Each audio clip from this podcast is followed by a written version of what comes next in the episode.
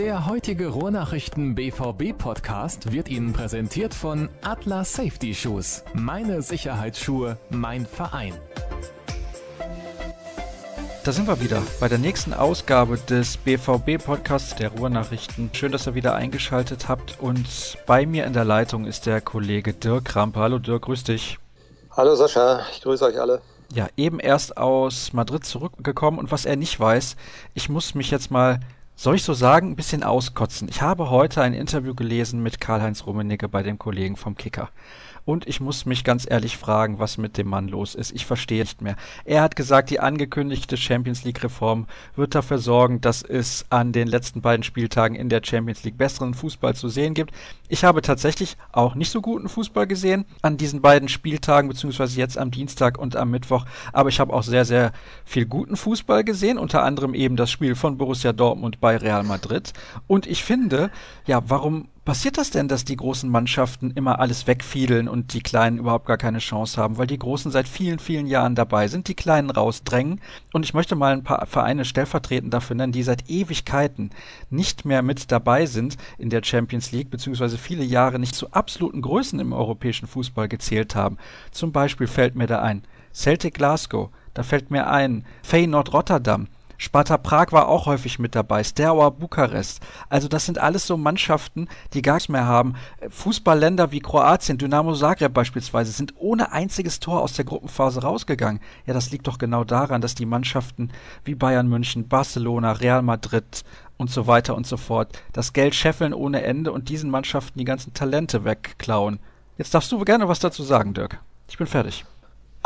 ja, ich habe sehr interessiert zugehört. Äh, ich kann das eigentlich so bestätigen, wie du das sagst. Also die Schere klafft, glaube ich, immer weiter auseinander und äh, die Großverdiener und die, die eben regelmäßig da sind in der Champions League, wie Bayern, äh, wie auch mittlerweile eben auch Borussia Dortmund, mit der einen Ausnahme jetzt vor einem Jahr. Ja, die scheffeln Geld und die nutzen es relativ sinnvoll, die arbeiten auch gut und dadurch Kluft eben zwischen Vereinen, wie du genannt hast, oder eben auch zum Beispiel Legia Warschau, die jetzt in diesem Jahr erstmals wieder mit dabei waren, die wird immer größer und ich weiß nicht, ähm, die Attraktivität, die hält sich so ein bisschen in Grenzen. Ja, wenn wir jetzt gesehen haben, auch wie mutlos zum Beispiel Borussia Mönchengladbach dann in Barcelona aufgetreten äh, ist, äh, fand ich schon ein bisschen erschreckend auch und ja, ich habe Gott sei Dank in Madrid ein deutlich besseres Spiel und ein ausgeglicheneres Spiel und auch ein deutlich spannenderes gesehen bevor wir das hier vergessen, Karl-Heinz Rummenigge hat gesagt, dann, wenn die Vierten aus den großen Ligen mit dabei sind, ja, Borussia Mönchengladbach war der Vierte aus einer großen Liga und hatten die eine Chance in ihrer Gruppe? Nicht wirklich. Also daran liegt es nicht, lieber Kollege in München. Aber ist ein anderes Thema und wir wollen uns auf das fokussieren, was ich ja zu Beginn schon angedeutet habe. Borussia Dortmund bei Real Madrid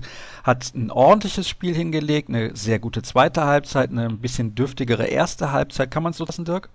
Ja, ich glaube, sie wurden, äh, sie sind sehr gut angefangen. Das äh, war genau das, was sie vorher angekündigt hatten. Sie wollten auch mutig spielen. Das war in den ersten vier, fünf Minuten richtig gut. Und dann hat es aber irgendwie bei Real auch Klick gemacht. Und da war dann schon beeindruckend, muss ich sagen, die, die, die Wucht und die Präzision, mit der sie auch ihre Angriffe vorgetragen haben, die Kombinationssicherheit und ja, da muss ich sagen, hat Borussia Dortmund kein Mittel gegen gefunden. Sie konnten das nicht, sie kriegten das nicht zum Stoppen. Und ähm, da hat sich schon auch gezeigt, welche große Qualität eben diese Mannschaft aus Madrid hat. Und äh, da musste einem so ein bisschen Angst werden. Da gab es ja richtig gute Chancen auch, die die Madrilenen hatten. Ja, es nichtsdestotrotz war es eben so, dass dann gegen Ende auch äh, ein paar gute Konterchancen für Dortmund da waren. Und da hat man sie noch relativ schlecht zu Ende gespielt. Marco Reus hat das zum Beispiel bemängelt, der gesagt hat, ah, wir müssen das viel präziser spielen.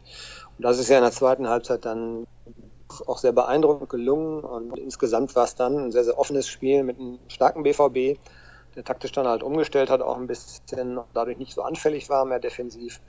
Ja, und am Ende war es, ich glaube, ein, ein gerechtes Resultat, wenn es dann eben auch durch den späten Ausgleich ein bisschen glücklich war und weil ja auch Real natürlich vorher die, die, die großen Chancen eben hatten, äh, auch zum 3 zu 1 oder 4 zu 1. Und ähm, trotzdem hat Dortmund sich das absolut verdient und äh, man hat richtig gemerkt, wie stolz eben alle auch waren, dass sie das dann auch erreicht hatten.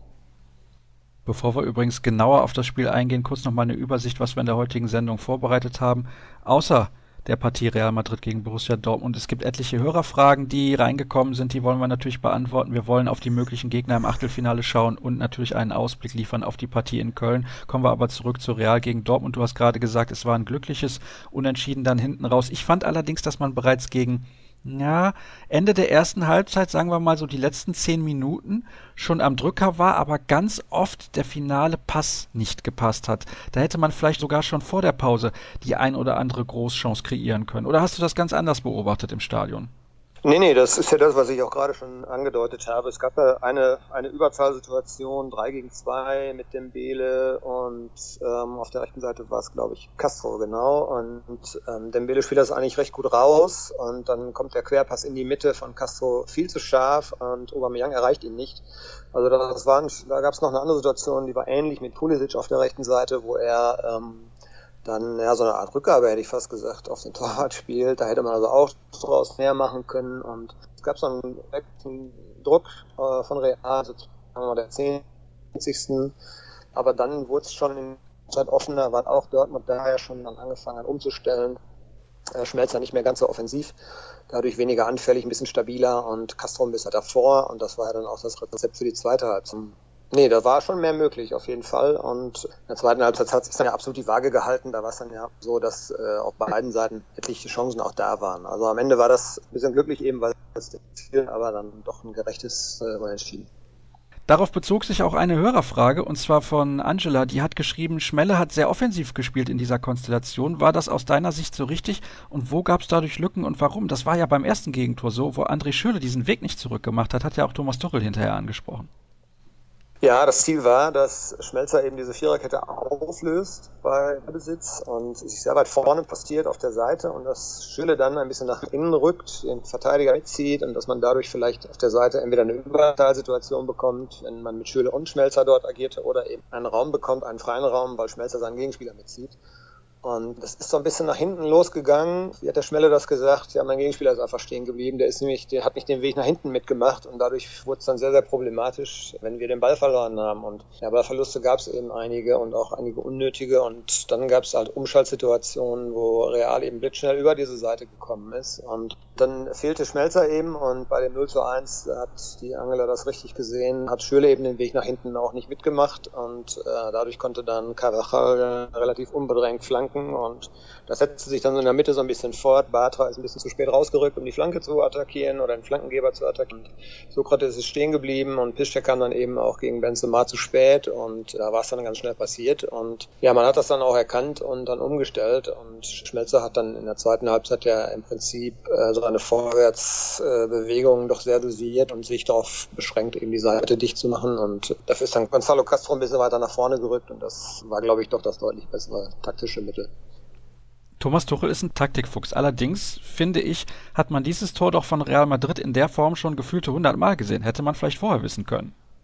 Hat er mit Sicherheit auch so angesprochen. Das hat dann einfach, das ist ja immer so bei Touren, ja, dann funktioniert es mal einmal nicht. Das sind ja dann Sekundenbruchteile, wo sich so ein Angriff entwickelt und wenn dann die Post abgeht und man hat nicht rechtzeitig äh, gedanklich umgeschaltet oder eben auch äh, körperlich umgeschaltet, indem man den Weg nach hinten geht, ja, dann ist es einfach zu spät. Dafür ist dann Real Madrid eben auch äh, eine Klasse-Mannschaft und eine europäische Spitzenmannschaft. Und so fallen im Prinzip natürlich viele Tore, dass eben irgendwas nicht funktioniert beim Gegner. Und das war dann beim 1 zu 0 auf jeden Fall auch so bei Dortmund. In der zweiten Halbzeit lief es deutlich besser. Man war auch passsicherer. Das hat man direkt von Anfang an eigentlich gemerkt. Dennoch gab es ja immer wieder Situationen, wo Real Madrid auch klare Chancen kreieren konnte. Vielen Dank an der Stelle an Roman Weidenfeller, muss man ganz klar sagen. Ja, war sehr bemerkenswert. Wir haben uns bei uns auch im Büro darüber unterhalten, dass es ja für ihn auch keine leichte Situation war in den vergangenen Wochen, weil er kam ja sehr kalt sozusagen in diese Situation, dass er auf einmal wieder spielen musste. Und das hat man ihm äh, in den ersten paar Spielen auch so ein bisschen angemerkt. Wir haben das ja auch mal so formuliert, er ein bisschen Rost auch angesetzt hatte, logischerweise. Da fehlte Spielpraxis und ich erinnere mich zum Beispiel an das Gegentor in Frankfurt, äh, was er da kassiert hat, gegen den Lauf. Nicht unbedingt ein Torwartfehler, aber vielleicht ein Tor, was er so, wie wir damals gesagt haben, in drei, vier Wochen nicht mehr kassiert, weil er einfach den Rhythmus wieder hat. Und da war jetzt dieses Spiel in, in Madrid ein Quantensprung. Er war sehr, sehr präsent. Er war auch von Beginn an gefordert. Also man merkte das so, wenn man das von oben gesehen hat, merkte man das richtig, äh, dass er eigentlich hellwach sein musste über die ganze Zeit. Es gab ganz viele Situationen, wo er mitspielen musste als Torwart, wo er sehr weit aus dem Tor rauskam und er war beeindruckend konstant und konzentriert und über die ganze Zeit. Und ja, dass er auf der Linie ein starker Torwart ist und im 1 gegen 1 natürlich, das konnte er dann auch mehrfach noch unter Beweis stellen. Also es war ein toller Abend für ihn und hat uns auch sehr gefreut für ihn, weil er einfach, ja, man hat ihm angemerkt, angemerkt, wie sehr er diese Bühne auch nochmal genossen hat. Er hat das ja so formuliert, vorzeitige Weihnachten für ihn und wie er sich eben freut und wie er das alles aufsaugt, weil er eben auch weiß, dass so ganz viele dieser Momente jetzt nicht mehr kommen werden, wenn dann Roman wirklich irgendwann wieder fit ist. Und ja, war ein Rückhalt, haben auch alle Spieler gesagt. Wir wollen uns bei Roman bedanken, so war der Team. Toller Abend, kann man nicht anders sagen. Wer außer Roman Weidenfeller hat denn noch dafür gesorgt, dass es in der zweiten Halbzeit deutlich besser lief beim BVB? Ja, zum einen äh, fand ich Castro in der vorderen Position, also ist dann ein bisschen nach vorne gerückt, fand ich ihn präsenter als auf der Position neben Weigel, ähm, hat auch dann ein bisschen passiver agiert, war also deutlich besser als in der ersten Halbzeit und ja, was natürlich dann richtig Schwung gebracht hat, war die Einwechslung der beiden Flügelstürmer, hat also Reus und Mohr haben dann ja die beiden Flügel neu besetzt und da kam unheimlich viel Elan, unheimlich viel Schwung. Gerade Reus war, ja, es ist einfach eine Augenweide auch ihm zuzusehen, muss man wirklich sagen, toller Fußballer und freut uns ja wirklich alle auch, dass er jetzt immer mehr wieder reinwächst und immer selbstverständlicher seine Aktionen werden. Und ja, er hat nicht lange gebraucht jetzt in den drei Spielen, glaube ich, die er gemacht hat, um zu zeigen, äh, was, was Borussia Dortmund vielleicht auch gefehlt hat, als er eben nicht da war. Auch Aubameyang ist dadurch dann besser in Szene gesetzt worden. Ähm, erste Halbzeit hat er, glaube ich, sechs Ballkontakte, war also gar nicht am Spiel so richtig beteiligt und ja, dann wieder so ein typisches Aubameyang-Spiel. Lange nicht gesehen von ihm oder viel, viel gesehen von ihm und dann war in den Szenen natürlich dann trotzdem an beiden Toren wieder beteiligt und das zeichnet natürlich dann eben einen klasse Stürmer aus. Super Pass auch von Emre Moore da auf Aubameyang, fand ich. Ja, total cool, auch eben seine Balleroberung. Das hat Marcel Schmelzer noch so angesprochen, von wegen, man hat das so durchblicken lassen. Äh, klar steht man als Offensivspieler natürlich öfter in den Medien, hat er so gesagt, wenn man vorne gute Akzente setzt, aber er hat eben den Ball hinten erobert und hat dann den Pass gespielt und damit gehört ihm ja auch fast schon 50 Prozent dieses Treffers und das ist ein Lernprozess, den Moore jetzt offensichtlich schon durchlaufen hat in der kurzen Zeit und äh, ja, umso besser für Borussia Dortmund. Denn solche Spieler, die können ja dann auch irgendwann mal den Unterschied ausmachen. Ja, frech und unbekannt. Und wie er den Pass gespielt hat, das war auch schon eine erste Sahne, muss man sagen. Ich weiß nicht, ob du zu Gast warst nach dem Hinspiel gegen Real Madrid in der Gruppenphase hier im Podcast, aber ich weiß, dass damals angesprochen wurde, dass Real Madrid nach wie vor sehr einfallslos agiert. Also die schicken dann ein paar Weltstars auf den Platz und dann gucken sie mal, was bei rauskommt. Den Eindruck hatte ich tatsächlich gestern auch wieder.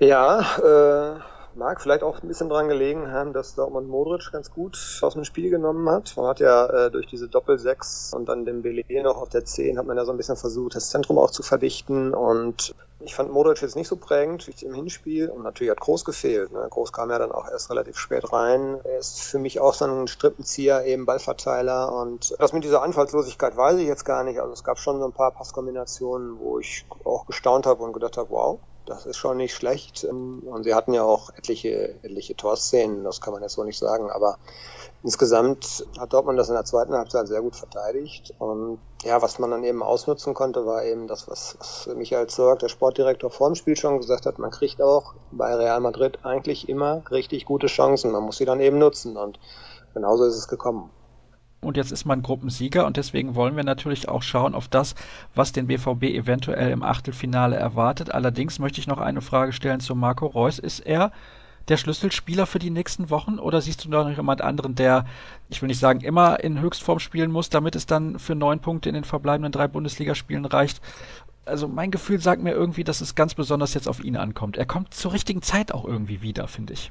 Ja, er bringt so, ein, so, so, eine Frische rein und so, so einen Überraschungseffekt in Aktionen, die vielleicht so ein bisschen verloren gegangen ist. Reus also ganz klar für mich auch ein Schlüssel jetzt für die Winterpause, wobei man eben gucken muss, wie, wie Thomas Tuchel das dosiert. Ich glaube, er hat ihn ganz bewusst jetzt auch nicht gebracht. Leichte Erkältung weiß ich nicht, das äh, so den Eindruck machte er eigentlich nicht, aber Tuchel ist halt immer noch ein bisschen vorsichtig, was sicherlich auch angebracht ist nach dieser langen Pause, die er hatte. Aber er hat jetzt gestern ja nur 20, 25 Minuten gespielt und damit denke ich, ist er am Samstag auf jeden Fall ein Kandidat für die Startelf ähm, und Dortmund braucht ihn.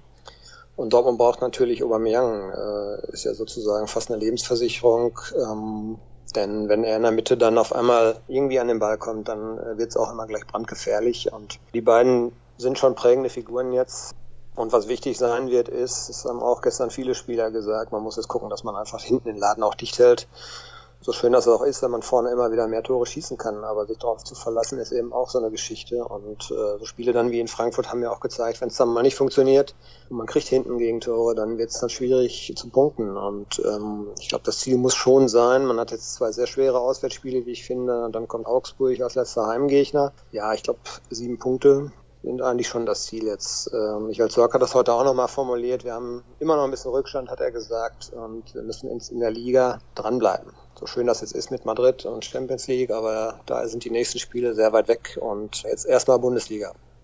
Köln erwischt man eventuell genau zum richtigen Zeitpunkt, dazu aber später mehr. Ich habe noch zwei, drei Hörerfragen, die sich auch noch ein bisschen aufs Spiel beziehen, bevor wir auf die nächsten Gegner schauen.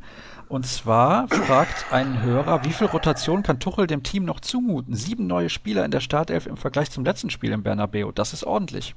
Ja, gute Frage. Ähm, ich finde schon, dass er jetzt auch mal gucken muss. Das haben wir auch schon mehrfach thematisiert, dass sich sowas wie eine Stammelf auch irgendwo rauskristallisiert. Äh, es kommt jetzt keine englische Woche mehr bis zur Winterpause, sind noch drei Spiele. Und ich glaube, er wird es versuchen, ein bisschen zu dosieren. Ähm, hängt aber ein bisschen natürlich auch vom Personal ab, das ihm zur Verfügung steht. Nuri Schein, der ja nun sich so ein bisschen äh, wieder in den Vordergrund spielen konnte, fällt erstmal aus. Der Jetzt hat Marcel Schmelzer wohl Probleme mit dem Knie, äh, wurde heute gesagt. Da muss man mal schauen, wie weit er belastet werden kann. Also es wird noch die eine oder andere Veränderung ihn durchgeben. Aber ich hoffe schon, dass äh, Tuchel jetzt auch einer vermeintlichen Stammelf so ein bisschen die Chance gibt, äh, sich äh, weiter einzuspielen.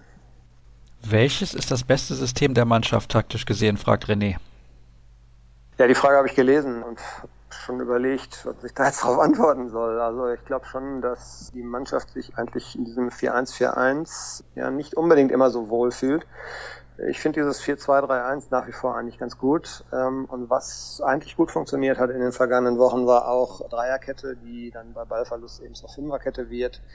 Dadurch kriegt man bei Ballbesitz sehr, sehr viel Präsenz so im Mittelfeld und ja, ich, ich hoffe einfach mal auch, auch, auch in der Beziehung, wenn du eine neue Mannschaft hast mit ganz, ganz vielen neuen Spielern, die sich an die Liga, die sich an Mitspieler gewöhnen müssen, dann wäre es vielleicht ganz gut, nicht allzu oft immer das System hin und her zu schieben und zu wechseln und einfach auch mal auf eigene Stärken besinnen.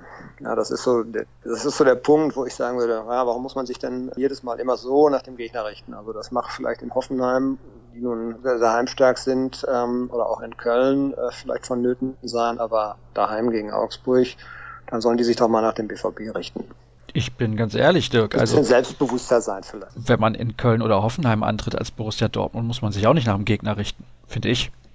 Ja, das ist, ja, das ist zum Punkt. Also sicherlich muss man gucken, wo hat der Gegner seine Stärken und worauf müssen wir aufpassen. Aber ich finde, man kann ja auch selbstbewusst sein. Ja, man ist, wie du schon sagst, man ist Borussia Dortmund und man hat ein gewisses System, das letztes Jahr ja sehr erfolgreich war. Und ähm, gut, jetzt sind ein paar Spieler und ein paar äh, Korsettstangen eben dieser Mannschaft, die sind auch nicht mehr da. Das ist schon richtig. Und vielleicht muss man sich auch taktisch weiterentwickeln. Also Stillstand ist ja dann äh, auch nicht gut. Aber wo ist der Punkt, wo man eben eine Mannschaft überfordert? Und ähm, ich glaube, es kann eigentlich nur Sicherheit bringen, wenn man so eine Verlässlichkeit eben auch hat. Wenn, wenn die Spieler irgendwie wissen, äh, das spielen wir jetzt heute und äh, da müssen wir uns so und so bewegen und ja, wird man sehen. Also Thomas Tuchel lässt sich ja immer gerne was einfallen. Auch diese Variante jetzt gestern mit Schmelzer kam ja so ein bisschen überraschend.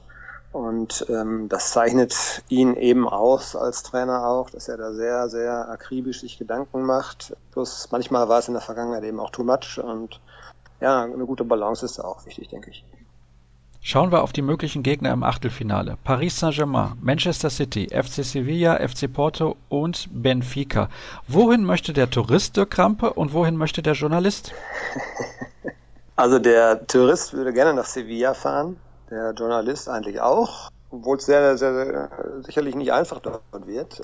Was sportlich gesehen sicherlich schwierig werden würde, wäre Manchester City natürlich, wobei da der Reiz eben auch Wiedersehen mit Gündogan und so weiter. Da, also dieses Match hätte natürlich auch was. Aber wir wollen natürlich, dass es auch noch ein bisschen weitergeht, klar. Und äh, ich denke mal so Lissabon oder eben auch Porto, das sind lösbare Aufgaben. Paris ist ein bisschen schwer einzuschätzen. Die haben jetzt äh, am letzten Spieltag ganz dumm gespielt, irgendwie ganz komisch, aber das ist sicherlich nicht der Maßstab gewesen. Also Paris, Manchester sind schon die beiden dicken Brocken. Und alles andere, denke ich, kann Borussia Dortmund lösen. Das hoffe ich auch, wobei ich bei Sevilla finde, dass diese Mannschaft defensiv einfach noch stärker ist als Porto und Benfica. Die haben in sechs Gruppenspielen nur in einem Spiel Gegentore kassiert. Das war zu Hause bei der 1 zu 3 Niederlage gegen Juventus. Also das könnte eine schwierige Nuss zum Knacken werden. Ja, auf jeden Fall. Und äh, das hat Marcel Schmelzer auch gesagt, Sevilla gleich als allererstes, also noch vor Paris oder, oder Manchester, er hat dann gesagt, nee, Sevilla muss nicht sein. Hat Dortmund ja in der Vergangenheit auch mal nicht so ganz so gute Erfahrungen gemacht. Und äh, nee, also dann vielleicht doch Lissabon, auch touristisch sehr reizvoll und sportlich, glaube ich, lösbar. Benfica wäre mein absoluter Lieblingsgegner. Da wollte ich nämlich immer mal ins Stadion. Allerdings muss ich da, glaube ich, vorher erst einen Spendenaufruf starten, falls das jetzt im Achtelfinale schon der Fall sein sollte. Von daher vielleicht noch eine Runde warten. Ja, dann schauen wir noch mal ein bisschen genauer auf die Partie beim ersten FC Köln. Der FC hat in den letzten Wochen arge Verletzungsprobleme. Jetzt fällt zum Beispiel Marcel Risser aus, auch ein ganz, ganz wichtiger Spieler im Korsett von Trainer Peter Stöger. Was erwartest du dir von dieser Begegnung? Ja, hast du eben schon leicht gerade zum richtigen Zeitpunkt. Auf der anderen Seite es liegt natürlich auch da so ein bisschen die Gefahr drin. Und diese mentale Komponente, glaube ich, muss man auch berücksichtigen oder darf man nicht vernachlässigen. Man kommt ja natürlich von einem Spiel, da bist du vollgepumpt mit Adrenalin. Äh, auch als junger Spieler, denke ich mal, bist du sehr beeindruckt.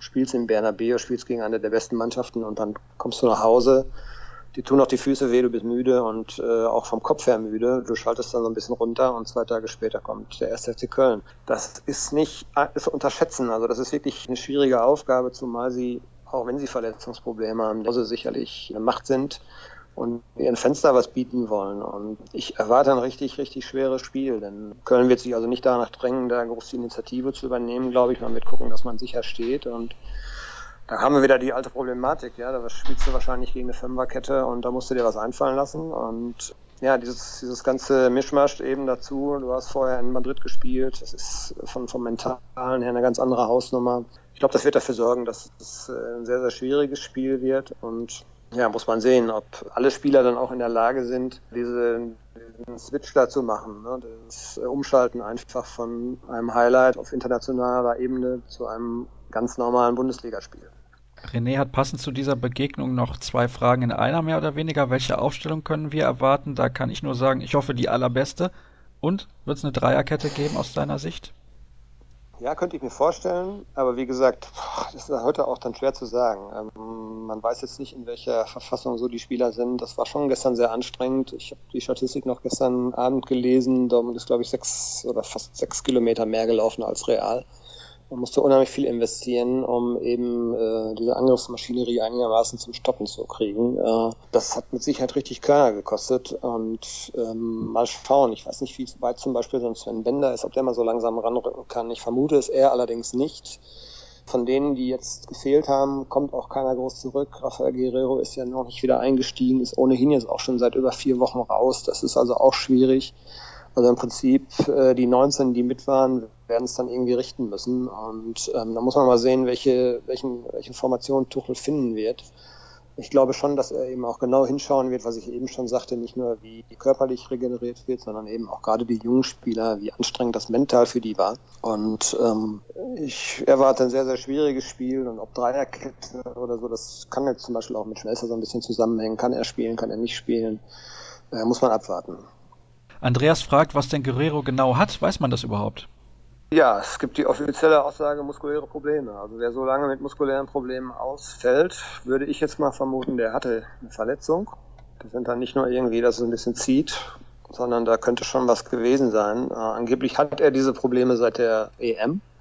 Und Thomas Tuchel hat jetzt vor dem Spiel in Madrid ja auch nochmal gesagt, man habe gerade bei Länderspielreisen dann immer festgestellt, wenn er wieder da war, dass sie, äh, dass er dann, dass er dann Probleme hatte und dass man dann da Rücksicht nehmen musste. Also das ist ein bisschen diffus. So richtig wollen sie auch nicht raus mit der Wahrheit. Man hat nur gemerkt, es nervt alle. Äh, Tuchel hätte ihn gerne dabei. Er hat ihn ja als Problemlöser bezeichnet und dass er ihn sehr vermisst. Und das ist auch tatsächlich so. Der ist schon ein sehr wertvoller Spieler jetzt geworden in den wenigen Monaten. Aber in Köln auf keinen Fall. Und ich fürchte eigentlich dann nach dieser langen Pause auch in Hoffenheim wäre das dann noch zu früh das setzt ohnehin ja erstmal voraus, dass er wieder einsteigen kann ins Training. Und äh, das war ja bislang noch nicht der Fall.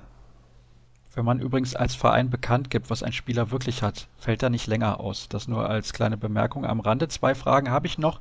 Und zwar, Batra ist, schreibt Patrick, solide gestartet. Naja, da bin ich nicht ganz der gleichen Meinung. Insgesamt sieht er aber bis jetzt noch keine Entwicklung. Was können wir von ihm erwarten und was benötigt er, um besser zu werden?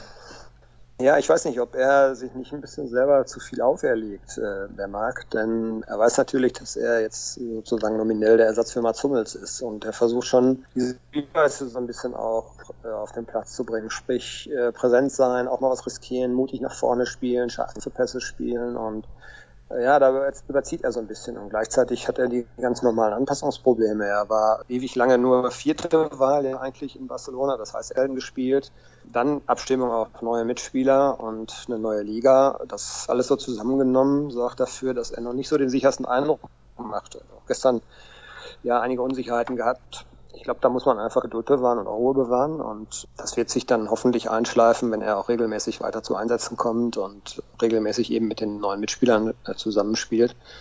Aber im Moment ist dann noch Luft nach oben. Das würde ich nicht anders sehen als äh, der Fragesteller.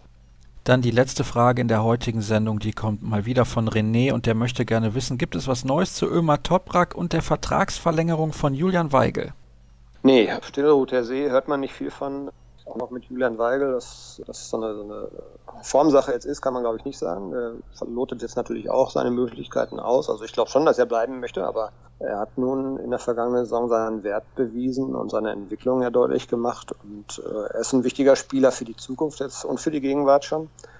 Und ich denke, dass er das in dem Vertrag dokumentiert haben möchte. Also da laufen die Verhandlungen und äh, Toprak war jetzt nicht auf dem Radar jetzt in den vergangenen Wochen. Also jetzt von uns aus gesehen, äh, ich denke schon, dass hinter den Kulissen natürlich überlegt wird, wie äh, man sich auf der Innenverteidigerposition jetzt noch aufstellen möchte in, in der Zukunft. Der Wunsch, ihn zu holen, ist ja da und ich weiß jetzt nicht, ob man es vorziehen würde. Bender kommt jetzt ja zurück. Ähm, ansonsten hat man ja im Sommer dann eben eine Ausstiegsklausel, glaube ich, und da weiß man dann, äh, wie man ihn kriegen kann. Und ich weiß nicht, ob so die Dringlichkeit jetzt besteht, im Winter noch tätig zu werden oder versucht zu ne-, unternehmen. Zumal ja Bayer Leverkusen auch gerade nicht äh, von Erfolg verwöhnt ist jetzt in der Hinrunde und äh, sicherlich, glaube ich, nicht kein großes Interesse haben wird, diesen Spieler jetzt schon vorzeitig abzugeben. Also ich denke, das ist ein Thema fürs, für den nächsten Sommer. Und ähm, Vertragsverlängerung Julian Weigel könnte sich noch ein bisschen hinziehen, aber ich glaube, am Ende wird es dann auch dazu kommen. Die Frage, die sich natürlich stellt, ist, bringt Ömer Toprak Borussia Dortmund überhaupt weiter oder verpflichtet man dort eventuell einen Spieler auf dem gleichen Niveau der Akteure, die man sowieso schon im Kader hat auf der Position? Übrigens nett von dir formuliert, dass Julian Weigel das in seinem Vertrag dokumentiert haben möchte, dass er ein wichtiger Spieler ist für diese Mannschaft. Könnte man ja auch sagen, er möchte einfach mehr Geld haben, als das bislang der Fall ist. Aber trotzdem die Formulierung fand ich ganz amüsant. Also, das soll es gewesen sein mit der heutigen Ausgabe des RNBVB Podcasts. Wir sind schon wieder am Ende angelangt. So schnell ging. Wir haben einiges besprochen und ich hoffe, ihr hattet dementsprechend viel Spaß, uns zuzuhören. Übrigens, das könnt ihr ja auch bei iTunes und da könnt ihr uns auch bewerten. Also tut das doch bitte. Natürlich am besten positiv, aber vor allem eins, ehrlich, das ist uns am allerwichtigsten, damit wir auch besser werden können bei dem, was wir hier machen. Und auf YouTube sind wir auch unterwegs, auf dem Kanal der Ruhrnachrichten und bei Twitter sowieso unter rnbvb und der Kollege Dirk Krampe unter Dirk Krampe, ich unter Sascha Start und ja, dann soll es das gewesen sein. Alle weiteren Infos wie immer unter ruhrnachrichten.de und nächste Woche, da gibt es keine englische Woche, aber wir sind natürlich trotzdem wieder für euch da, dann um über die Partie beim ersten FC Köln zu sprechen und vorauszuschauen auf die Partie bei Hoffenheim. Also nächste Woche sind wir dann wieder hier on air beim BVB Podcast der Ruhrnachrichten. Bis dann. Der heutige Ruhrnachrichten BVB Podcast wurde Ihnen präsentiert von Atlas Safety Shoes. Meine Sicherheitsschuhe, mein Verein.